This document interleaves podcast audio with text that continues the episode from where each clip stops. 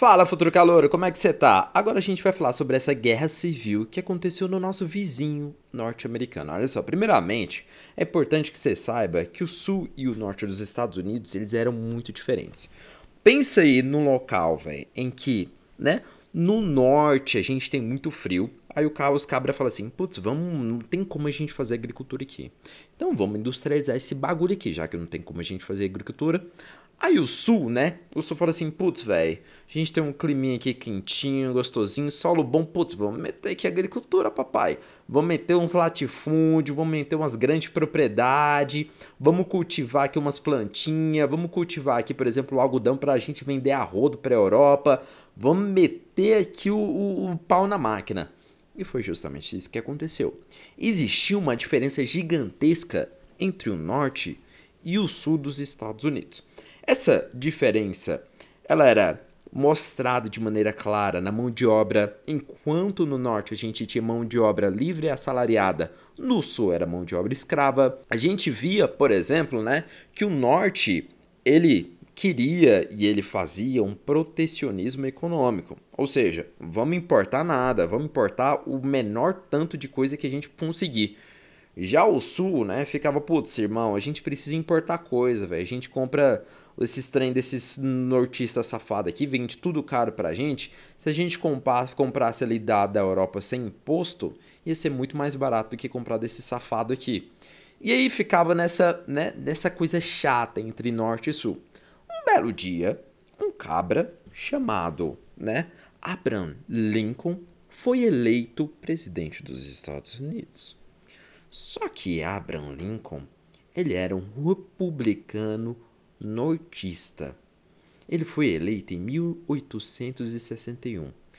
E o Sul odiava a cara dele, porque o Abraham Lincoln, ele defendia, obviamente de maneira clara, velho, né, aquilo que o Norte pregava.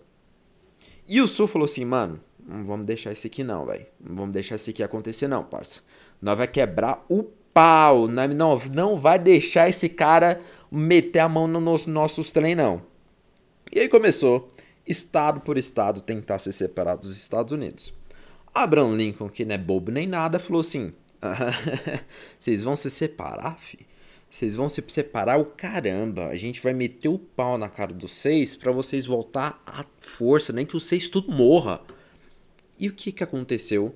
Foi que deu início de uma guerra civil entre o norte e o sul dos Estados Unidos. Pensa no nosso caso aqui do nosso país, o Pará guerreando com o Rio Grande do Sul. Foi basicamente isso que aconteceu. E a consequência, né? O norte saiu vencedor. Né? O norte deu um pau no sul.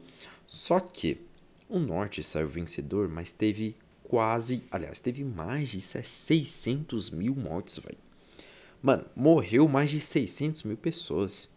Você tem noção disso? Morreu metade da população de Goiânia de uma vez, civil. E essa guerra, né, ela teve várias consequências para os Estados Unidos. Uma delas foi que ela foi fundamental, foi fundamental, desculpa, para a estabilização dos Estados Unidos de uma forma geral. Além disso, houve desenvolvimento da malha rodoviária, dá uma olhadinha no mapa mental, ó. Houve desenvolvimento da malha rodoviária, houve mecanização da agricultura e principalmente houve a abolição da escravidão. Só que você sabe, né? Essa abolição da escravidão não quer dizer que as pessoas de cor diferentes são iguais. Não quer dizer que isso aconteceu naquela época. Né? Ainda teve inúmeras leis que separavam as pessoas pela cor, inúmeras leis que diminuíam as pessoas negras. Isso foi muito claro, obviamente, até a mulherzinha lá que eu esqueci o nome, velho. Qual que é o nome da mulher? Eu esqueci. Até que ela se recusou, né, a levantar do banco, né, no ônibus para uma pessoa branca. Esqueci o nome da mulher. Vocês me falam aí, ó. Me fala, né, mentalmente qual é o nome da mulher que eu esqueci. Beleza, galera? Ó, é sobre isso que a gente tem falado da Guerra da Secessão. Uma coisa muito importante que você precisa lembrar para sua prova era que nessa época, 1860 e piriri pororó, o Brasil já era grande produtor de café. E um dos maiores, né, consumidores do Brasil era quem? Estados Unidos.